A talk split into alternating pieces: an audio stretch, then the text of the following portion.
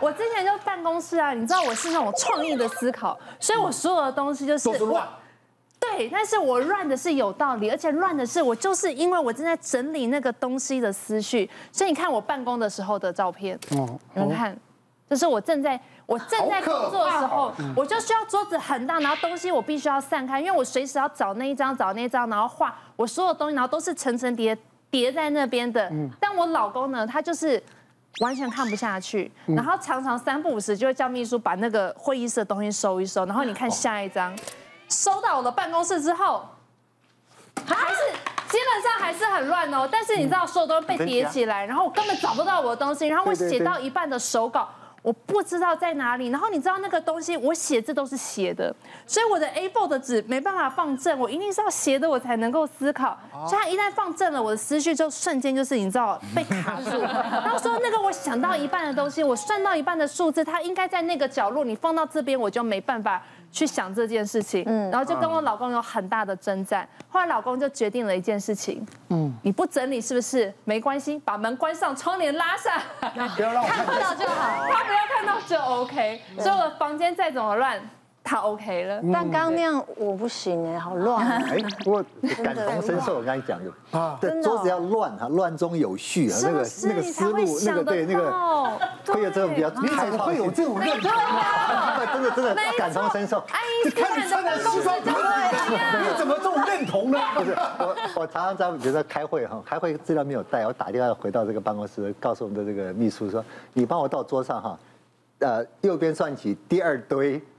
中间上面大概三分之一有一个什么什么文件，我可以讲得出来很清楚，说我我放在哪一个堆里面。有些人说要帮你收拾，我说不要，千万不要，千万不要。但乃哥，你知道这种人通常心理测验都会说他们创造力很好。其实其实我不是要讲说呃书桌乱好还是整齐好，而是说为什么有些人的乱不希望你来整理，这其实跟。麻雀有关系，麻雀。我们抬头看一下那个电线，电线上面的麻雀哈，或者是鸽子，你会发现说，哎，他们好像很有默契的，都是维持一个等距的距离。哦，其实这个在心理学上叫做个体的心理距离。嗯，啊，就是说有些人在关系里面他喜欢比较亲密，啊，什么事都要讲，然后不能有秘密，这个就是私那种亲密的需求比较大的。但也有些人觉得说，哎，即使是夫妻，你有你的。想法，你的命不不需要跟我讲，那这种人就是个体心理距离比较大的，好，所以在交往过程或婚姻的过程，其实就是在求那个最大公约数。好，我曾经遇到一个女生，她其实很喜欢呃帮忙男朋友做事情，可是交往了大概两三个月之后，他们的恋情都会有一种那种急转直下的感觉，就是好像就开始变得就男朋友不太需要找她。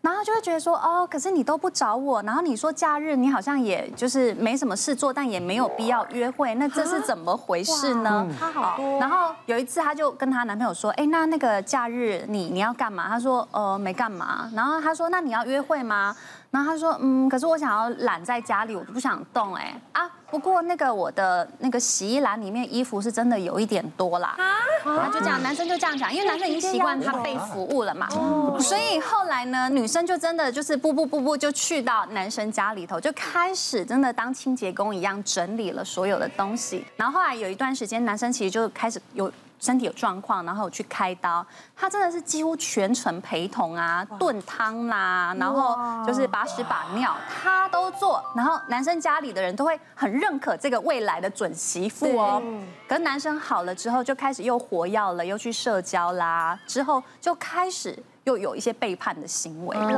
然后他就来，他就说，到底为什么？我为什么对我付出了这么多，我做了这么多事情，而且他要什么我都给他，甚至他需要钱，他需要我周转他，我也帮忙他了，他为什么会这样？对。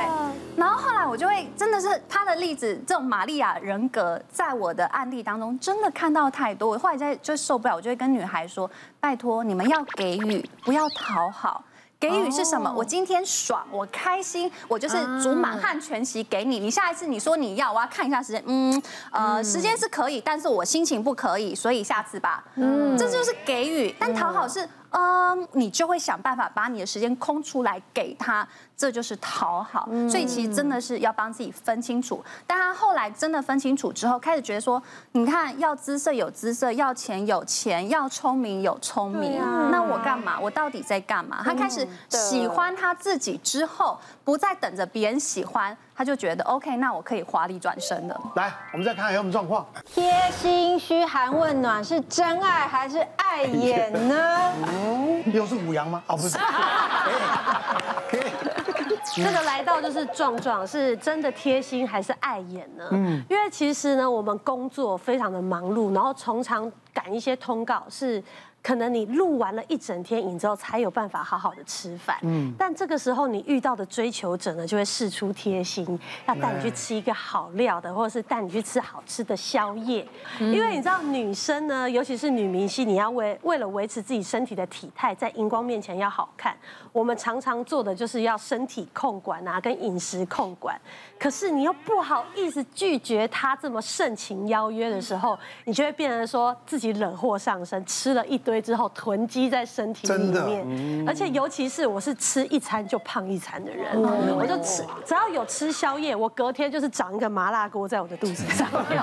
就这么准。所以呢，就是因为这样子，我好几次没办法拒绝之后，我就发现我必须除了运动之外，我要一些辅助圣品。嗯嗯，就有这个，这是我们的燃烧小蓝以及燃烧小橘，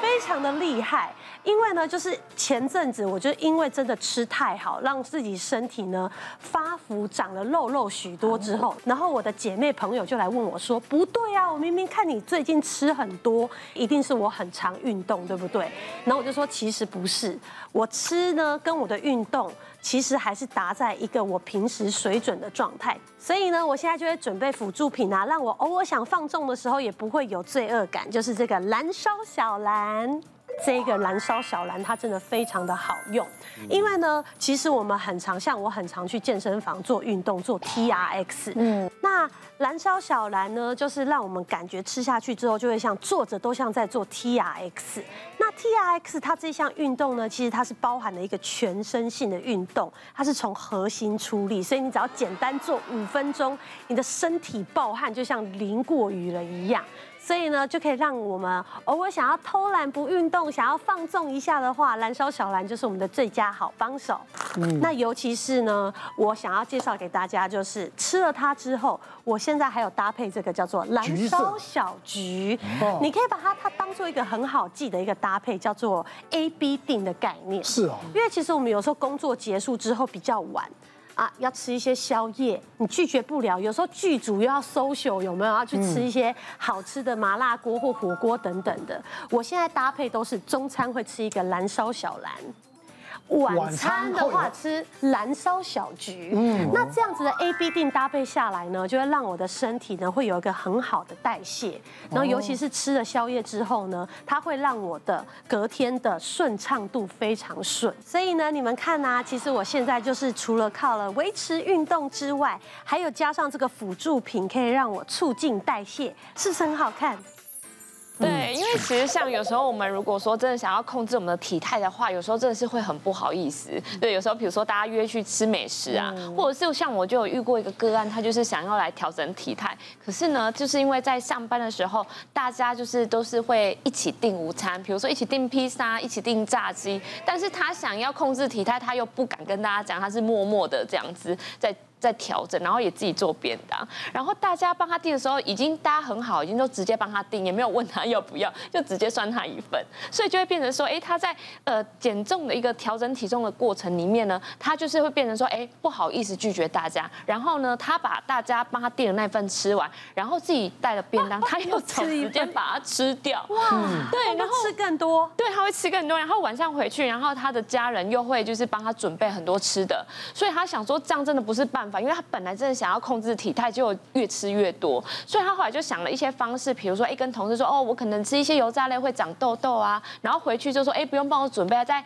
在呃同在公司的时候有吃过这样子，所以有时候我们对于一些饮食摄取进来的进那个热量呢，就是有时候控制是因为不好意思，对，但是有一些呢，可能就是会因为可能荷尔蒙的关系，可能你就是会呃没有办法去调节那么多的一个糖分，所以就会变成热量可能太多。那或者是说，有时候是我们就是没有办法控制自己的食欲，这也是跟我们的荷尔蒙分泌会有关系。所以就是可以像壮壮这样子，就是可以用一些比较聪明的方式去挑选一些成分。像刚刚壮壮在讲的这个，我刚刚有看了一下，其实它里面呢就是蛮多一些植物萃取的一个成分，就包含这种藤黄果的萃取物。那这种藤黄果萃取物呢，它是可以帮助我们抑制过多的脂肪，抑制过多的碳水化合物形成脂肪的路径，然后它还可以帮助我们合成血清素。那血清素一旦足量，我们就不会有那种想要吃东西的欲望。对，不是真的肚子饿哦，就是你想吃东西的那种感受。对，可以帮助我们就是调节这一种感觉。